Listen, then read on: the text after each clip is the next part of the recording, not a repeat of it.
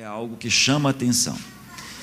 Então, eu, eu tenho feito com vocês uma leitura aqui no sentido de chamar a atenção para o seguinte: Marcos apresenta Jesus como aquele que ensina, mas não como os mestres ensinam, não como os rabinos ensinam. Jesus ensina como quem nos livra do engano. Eu vou repetir. A maior arma do inferno não é a maldade em si. A maior arma do diabo, a maior arma do nosso adversário, a maior arma de Satanás, não é a guerra, como a gente está vendo agora. Não é a peste, não é o assassinato. A maior arma do diabo é o engano. E o ensino de Jesus vem para mexer com o engano e para libertar as pessoas do engano.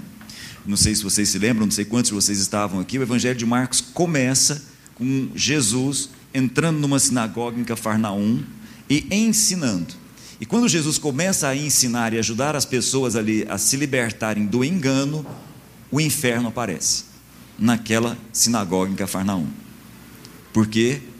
Porque o ensino de Jesus confronta o engano trazido pelo inferno. A gente precisa estar atento a isso. O Evangelho de Marcos vem falando a respeito disso, a gente vem conversando a respeito disso nas últimas semanas. Eu queria dar continuidade a isso hoje, aí no capítulo 7. É esse o nosso assunto. Semana passada, Jesus também entrou numa sinagoga e também trabalhou o engano. Só que a sinagoga era a sinagoga de Nazaré, onde as pessoas viram Jesus crescendo. E naquele lugar, Jesus não foi. Como é que eu posso dizer? Não foi a pessoa que ele foi em Cafarnaum. Difícil falar isso, né? Em Cafarnaum, Jesus ensinou. Em Nazaré, onde ele cresceu, ele não conseguiu ensinar, e exatamente por isso, em Cafarnaum, milagres aconteceram e em Nazaré não. Porque o milagre está associado ao ensino.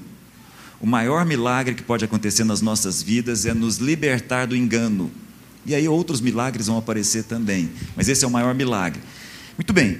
Na semana passada a gente falou sobre isso e agora eu queria conversar com vocês sobre Marcos aí no capítulo 7, versículo 1 diz assim: Os fariseus, se você puder acompanhar junto comigo, aí vai ser muito bom, porque eu vou pensar algumas palavras que são palavras-chave. Os fariseus e alguns dos mestres da lei, vindos de Jerusalém, reuniram-se a Jesus. Olha que coisa os fariseus e os mestres da lei, ou seja, as pessoas que deveriam estar associadas ao ensino, se reuniram a Jesus e viram que alguns dos discípulos de Jesus estavam comendo com as mãos impuras, isto é, mãos por lavar. Deixa eu abrir um parêntese aqui antes da gente continuar, porque isso não é muito próprio do nosso dia a dia, não é próprio da nossa cultura. É, o, o, os discípulos de Jesus estavam se preparando para uma refeição, mas eles não estavam fazendo aquilo que todo aquele universo judaico da Palestina do primeiro século fazia, que era lavar cerimonialmente as mãos. Então não era uma questão de higiene, não era uma questão simplesmente de lavar as mãos para comer, não era isso. Não sei se vocês se lembram, naquele episódio em que Jesus está numa cidade bem pequena, Caná da Galileia, Jesus está ali num casamento, e aí, antes de Jesus transformar a água em vinho, aparece uma, uma, uma imagem que talvez você não perceba, que são talhas, são vasos bem grandes, que Jesus fala para encher de água, e aquela água é transformada em vinho. Lembram disso? Aquelas talhas, aqueles vasos, eram colocados na entrada da casa para que as pessoas chegassem ali e se lavassem cerimonialmente. Por quê? E aí vem uma questão que é complexa, não vou entrar nisso aqui. Mas é uma questão complexa, que é a questão da pureza e da impureza para o judeu. Esse é um negócio difícil, não é uma coisa simples, é algo complexo. A, a, o que é o puro e o que é o impuro, o que é o limpo e o que é o imundo, nos dias de Jesus, nos dias de Moisés, nos dias de Davi. Esse é um assunto complexo, porque é, pessoas eram limpas ou imundas, coisas podiam ser puras e impuras. Lugares podiam ser terras inteiras, podiam ser puras e impuras. E haviam situações em que as pessoas eram definitivamente impuras e às vezes elas eram temporariamente impuras. Então há uma complexidade nessa história. Por exemplo, é, uma mulher no seu período menstrual, durante aquele período ela está impura. E aí, depois que ela sai desse período, ela passa por um processo de purificação e volta a ser uma pessoa pura. Um homem que ejacula fica um período impuro, depois ele volta para a sua pureza. Ah, uma pessoa que toca um cadáver fica temporariamente impura, então ela tem que passar por um processo de purificação novamente, assim por diante. Haviam animais, animais puros e animais impuros. Então, é, tem certos tipos de peixes que eram considerados puros, os que têm escama, os que têm barbatana eram considerados impuros. E assim, animais com casco fendido era impuro, animal com casco junto era puro, ruminante, e assim vai, uma série de questões roupas puras, roupas impuras. Então, há uma complexidade nessa história. Há uma complexidade enorme. E ao longo dos anos, ao longo dos milênios, né, que nós estamos aqui agora com dois mil anos, que essas coisas já existiam dentro do povo de Israel, isso foi ainda ganhando em mais complexidade ainda. Então, esse fato aqui das pessoas se lavarem cerimonialmente para uma refeição é algo que fazia parte daquela cultura e era algo ritualisticamente executado. Complexo. Nem difícil, não é um negócio fácil da gente entender, não. E não é meu ponto aqui. Poderia até ser, mas não é esse meu ponto. Meu ponto é, dentro dessa complexidade, que ensino Jesus vai trazer para todas aquelas pessoas e para nós?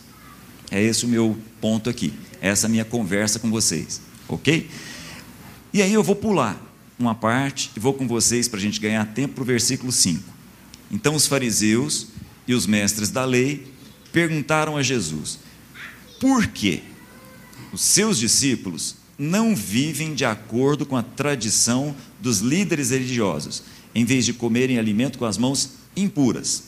Ele respondeu, Jesus falando: Bem profetizou Isaías a respeito de vocês. Aí Jesus cita para os professores um texto de Isaías: Esse povo me honra, versículo 6: Esse povo me honra com lábios, mas o seu coração está longe de mim. Em vão me adoram. E aí, olha só a expressão repetida, a gente vem repetindo isso várias vezes em, em Marcos, e não é comum nos outros evangelhos. Em vão me adoram, seus ensinamentos não passam de regras ensinadas por homens.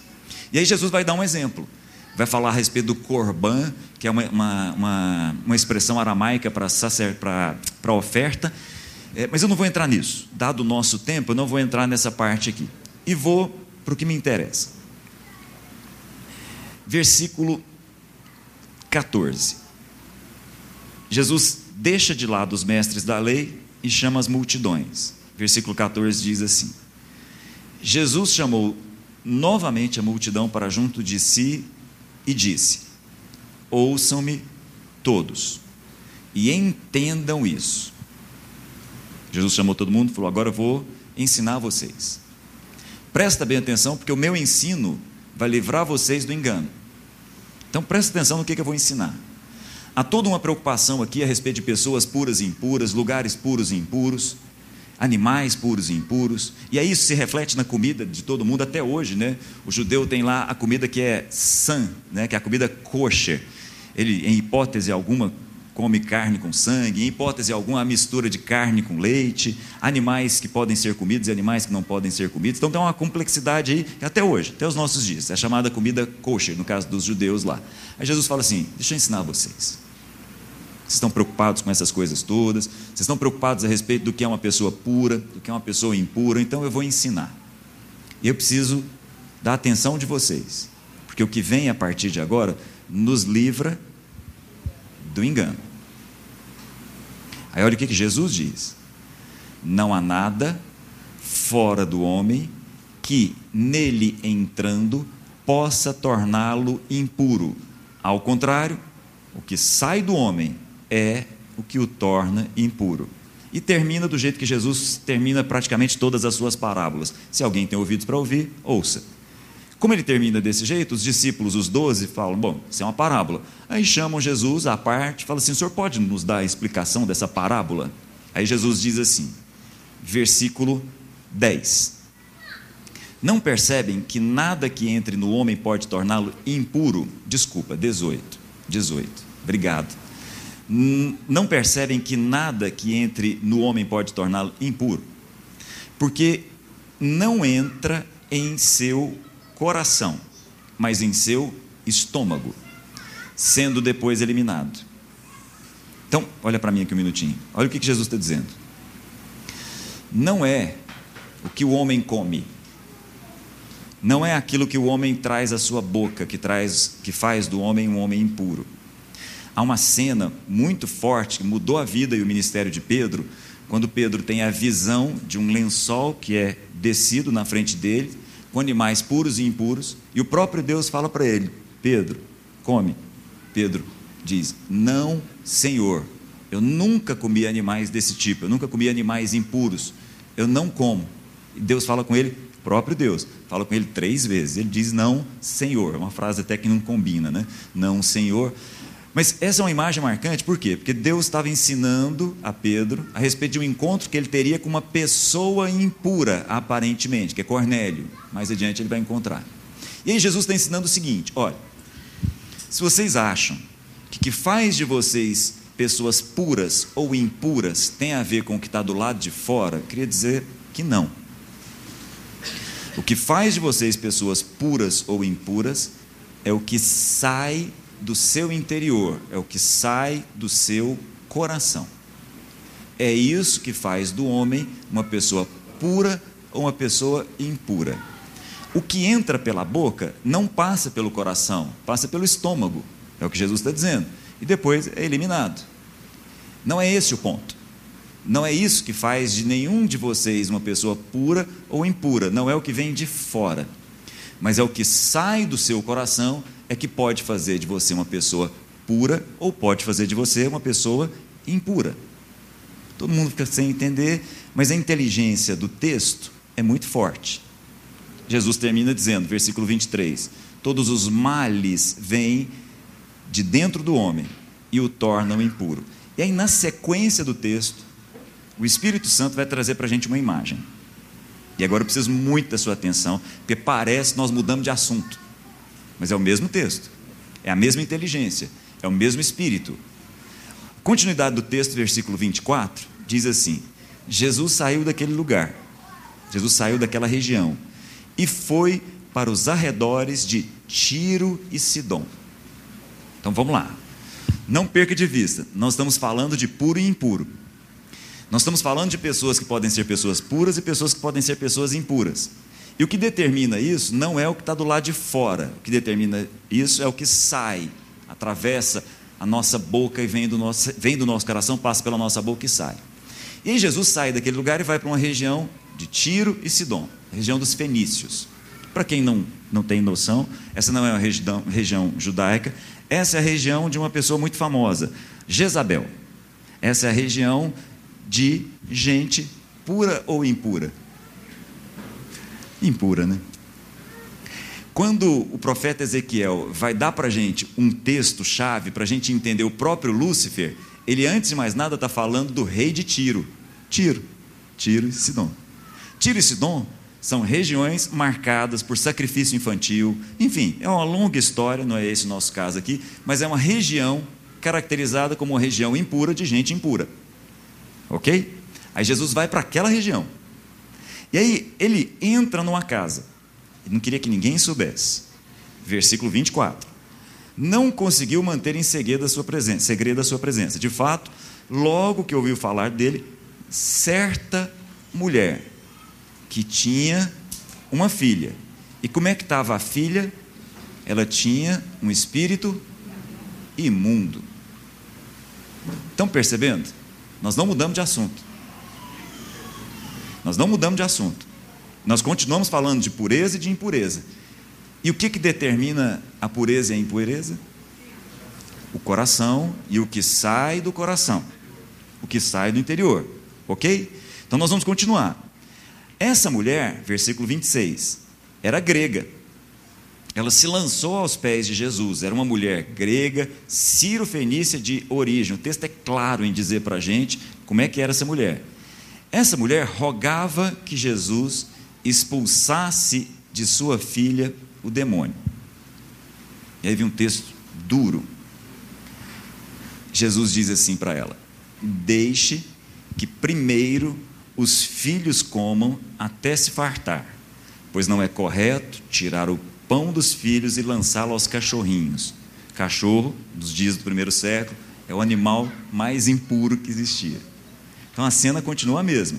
É uma mulher impura que mora numa região impura, que tem uma filha que tem um espírito impuro e ainda por cima é associada com o um animal mais impuro, que é um cachorro. Entenderam? Agora minha pergunta é a seguinte: cuidado na sua resposta. Essa mulher é pura ou impura? Depende. Do que? Do que vai sair da boca dela agora. Entenderam? A questão de ser pura ou impura até aqui é uma definição humana. Até aqui. Daqui para frente, não. Daqui para frente nessa história, nós vamos saber se essa mulher é pura ou impura. Porque daqui para frente ela vai falar. E ao falar, ela vai tirar de dentro do coração dela alguma coisa que a boca vai expressar. E a depender do que ela expressar, aí sim, segundo Jesus, ela vai ser pura ou impura. Entenderam? Como é que é a expressão dessa mulher? Nós já sabemos, é uma história conhecida. A expressão da mulher é a seguinte: Sim, Senhor. Sim, Senhor.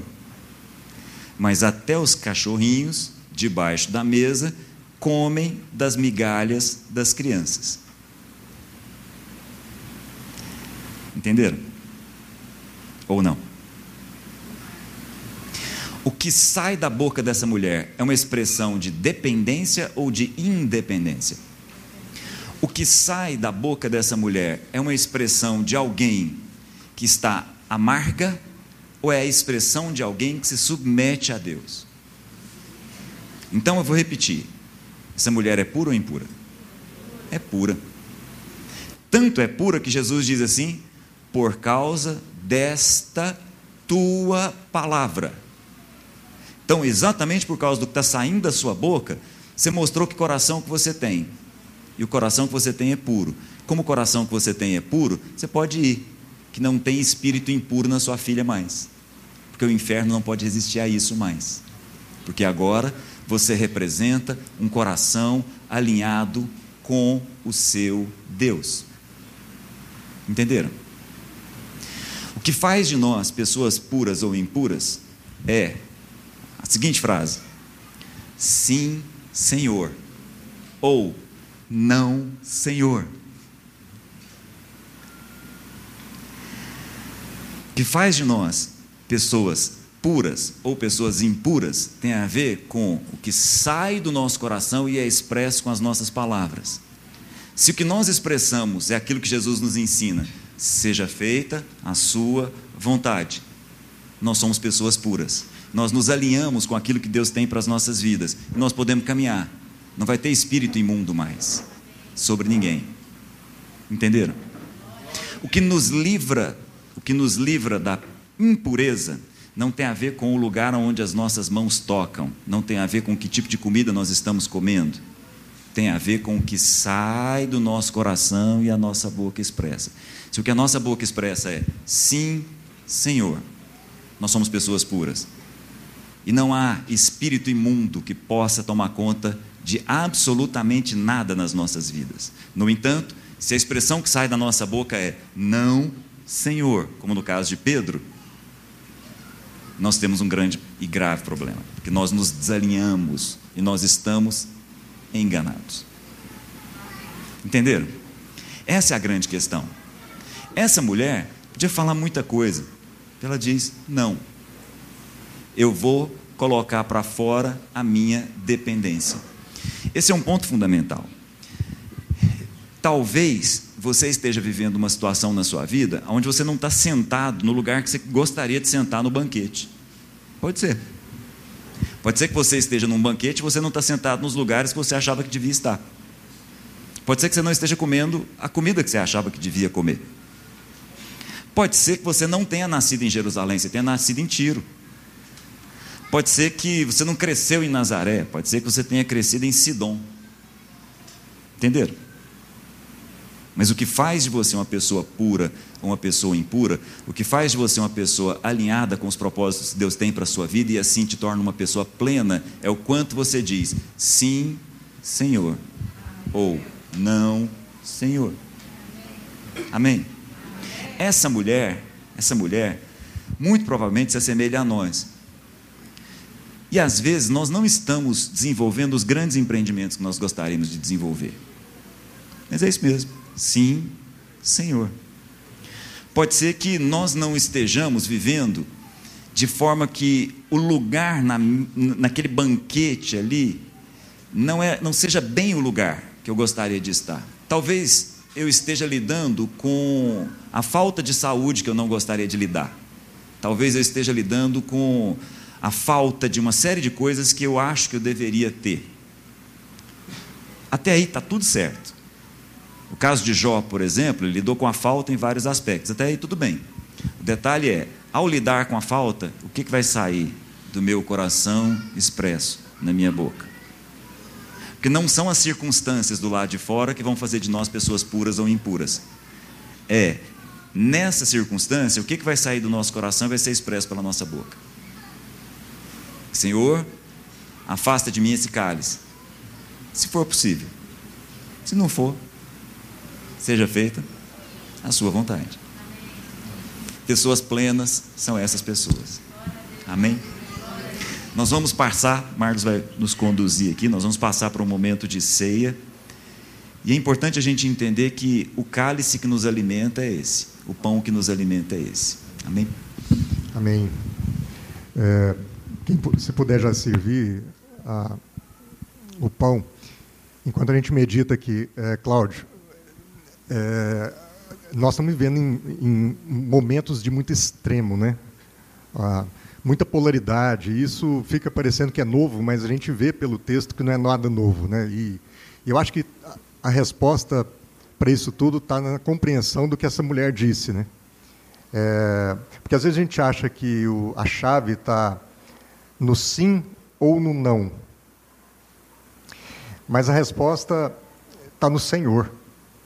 Eu acho que o que Jesus veio fazer por nós é nos livrar do engano acerca do que é Senhor. E às vezes a gente acha que o problema que Jesus veio resolver é o nosso julgamento do que seja o sim ou do que seja o não, do que seja o puro, do que seja o impuro. E a gente continua se perdendo nesses julgamentos dos extremos. E muitas vezes no nosso posicionamento com relação a um extremo ou outro extremo. Então, eu acho que a minha orientação política é a pura e a dele é a impura. Eu acho que o sim que eu dou para uma determinada orientação religiosa é o sim, Senhor. E o do outro é o não, Senhor. Eu fico navegando em cima minha, do meu calibre acerca do que é a polaridade, ao invés de entender o que, que deveria ser o senhorio que Cristo veio ensinar. Então, Cristo vem libertar a gente da nossa má compreensão, do nosso engano acerca do que vem a ser o Senhor na nossa vida. E essa mulher entendeu muito bem. A gente estava conversando isso lá em casa, no pequeno grupo, na, na nessa semana, exatamente sobre isso. Está um, tá um, tá um tempo chato de viver, né? Porque tudo é muito polarizado. Você não consegue ter conversas mais com ninguém, porque sai faísca demais. E exatamente porque todo mundo está numa postura de defender muito veementemente o seu direito. De modo que a gente entende que o nosso sim é o sim, Senhor. E o não, eu não quero nem saber, porque ele é sempre o não, Senhor. Mas o que Jesus veio mostrar a partir do advento né, de Cristo é, é um senhor que estava sendo interpretado com um engano por aquele povo daquela época, porque o Deus apresentado no Velho Testamento é um Deus Senhor, mas um Senhor com algumas características, Lana. Aquele Senhor, ele pode ser um monte de coisa, mas ele pode ser duas coisas principalmente. Ele pode ser um Senhor patrão, como ele pode ser um senhor dono. E o que Jesus veio fazer é ressignificar aquele senhorio, dizendo: não, não é um senhor dono, não é um senhor patrão, é um senhor pai. E isso muda tudo, porque até então, aquele senhor dono, ele era o dono de uma religião. Aquele senhor patrão, ele era o patrão de uma igreja. Ele era o patrão de uma, de uma instituição, patrão de uma empresa. E aí a gente acha que a gente foi liberto dessa situação, mas parece que não, né? Porque até hoje esse Deus do Velho Testamento caminha nos nossos corações através do engano que a gente tem. E aí a gente se relaciona com ele ou nesse senhorio que é dono. E aí se ele é dono, eu sou cliente. Então eu venho para a igreja, eu não entendo que Deus é um pai, eu entendo que ele é um senhor que é dono disso aqui. E aí eu sou cliente. Se o serviço estiver bom, eu estou pagando a conta, estou ficando. Mas se ficar ruim, eu mudo, porque é uma empresa, está me servindo. Ele é o dono disso aqui. Então, eu vou exigir conforme a minha relação de consumo. Ou então, eu estou entendendo Deus como esse patrão. Eu sou empregado disso aqui. Então, a igreja desse Deus patrão é a igreja que eu trabalho. E aí eu presto um serviço e estou querendo sempre receber o meu salário. Mas eu não entendo nada de repartir. E a gente vai vivendo nessa igreja com, essa, com esse adoecimento, esse adoecimento de extremo. Mas quando Jesus nos livra desse engano acerca de quem é o seu rio, ele nos comunica um Deus que é Pai. E aí essa igreja já não é mais uma igreja de um dono, portanto ela não é uma empresa, nem uma igreja de um patrão, portanto eu não presto serviço para ela. Ela é uma igreja de um pai, portanto ela nada mais é do que uma família. Ela nada mais é do que uma família. E agora, o meu sim ou meu não, Senhor, não está no sim e o não que eu falo, mas está no Senhor que eu percebo. Porque todas as vezes que eu perceber esse Senhor como um pai, eu estou dizendo sim, Senhor, igual eu falo para o meu pai, sim, Senhor. E não sim, Senhor, como quem está falando acerca de um serviço que consome ou de um serviço que presta. E o que, que a ceia tem a ver com isso, né? Se a gente abrir lá em Gálatas, no capítulo 3, a gente vai ver o seguinte: Paulo falando exatamente dessa compreensão. Todos, todos, não tem um extremo ou outro, são todos. Vocês são filhos de Deus, mediante a fé em Cristo Jesus. Pois os que Cristo, em Cristo foram batizados, de Cristo se revestiram. Não há judeu, não há grego, não há escravo, nem livre. Não há homem nem mulher, pois todos são um em Cristo Jesus. Então, o engano que nos liberta é o engano de entender que não é direita ou esquerda, não é russo ou ucraniano, não é homem e mulher, não é escravo nem livre, não é judeu nem gentio. Não são esses extremos que estão dizendo a respeito do sim ou do não que eu tenho, acerca do patrão que eu tenho ou do dono que eu sirvo, do dono que eu consumo. Mas é o sim ou não, o não que eu falo para o meu pai. Sim, senhor, papai. Não, senhor, papai, isso eu não faço. Porque isso não é a vontade do senhor. Sim, senhor, papai, isso eu faço. Porque isso é vontade do senhor. Porque eu estou inserido numa família, uma família que faz com que a gente, ao repartir o pão, esteja sendo, como o texto diz, um com o outro. Então, numa família, é, o filho sempre senta com o pai, porque eu posso ser ex-amigo, eu posso ser ex-cônjuge, mas eu não sou ex-família nunca. Uma vez que eu estou inserido e sento nessa mesa, eu sempre vou repartir o pão. Numa empresa, talvez empregado e patrão não comam juntos no estabelecimento em que eu consumo, talvez eu não sente com o dono daquela empresa para comer junto. Eu estou pagando a conta, eu quero mais é que o garçom me atenda e a comida venha quentinha e saborosa, porque senão eu levanto e vou comer em outro lugar. Mas numa família não é assim. Numa família, o pão é repartido porque nós nunca mais deixaremos de ser família. Independente se eu sou da esquerda ou da direita, se eu sou homem, se eu sou mulher, se eu sou escravo, se eu livre, sou livre. Se de repente eu trabalho para você e você é minha patroa, não importa mais, porque numa igreja que se entende como família, o sim, Senhor, que eu digo é o sim, Senhor, que eu digo como meu pai. Portanto, eu tenho essa visão de unidade que nunca mais vai ser quebrada. E aí agora eu começo a perceber a minha responsabilidade nessa mesa. Porque se o serviço estiver ruim, não é o serviço que alguém está prestando para mim. É a comida que está na minha mesa que não está boa. O que, que eu posso fazer para melhorar?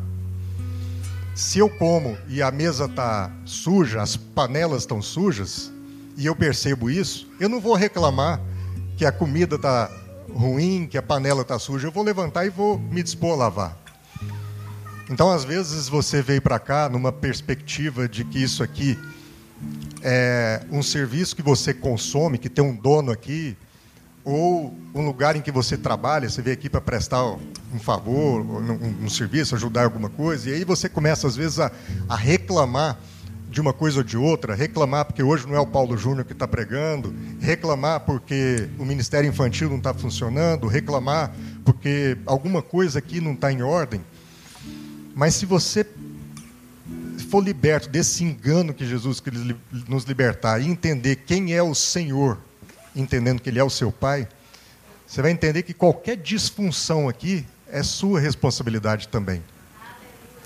Então, às vezes, você chegou aqui encontrou a vasilha do almoço suja.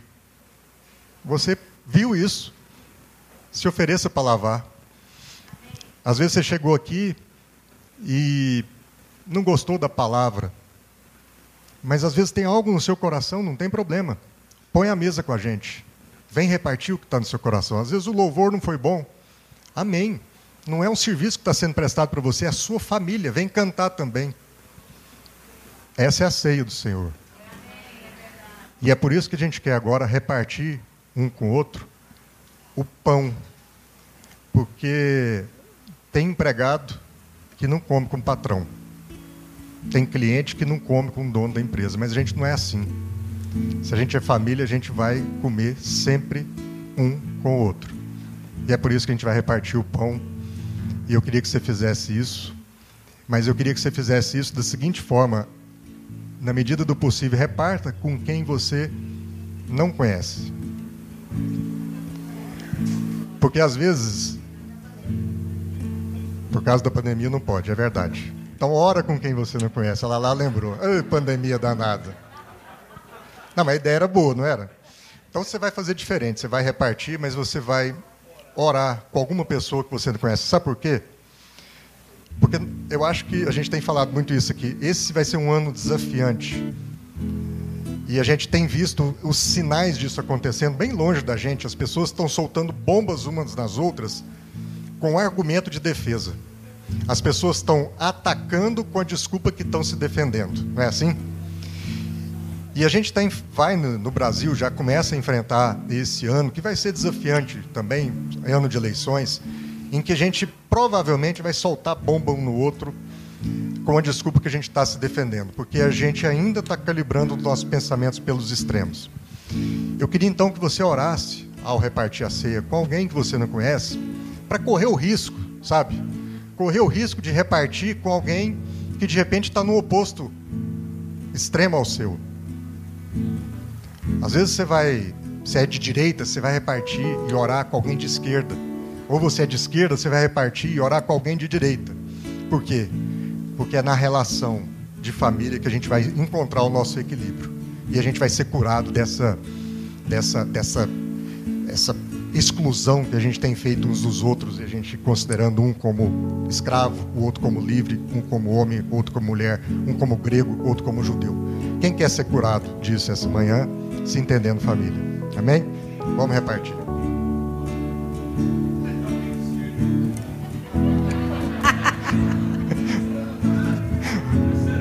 Amém.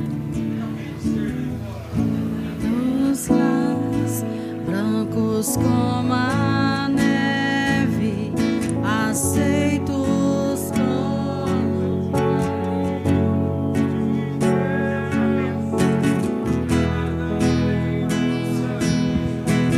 Compartilhe o pão aí. Quem está perto de você, ora com quem está perto de você, compartilhe o vinho. Momento de ceia.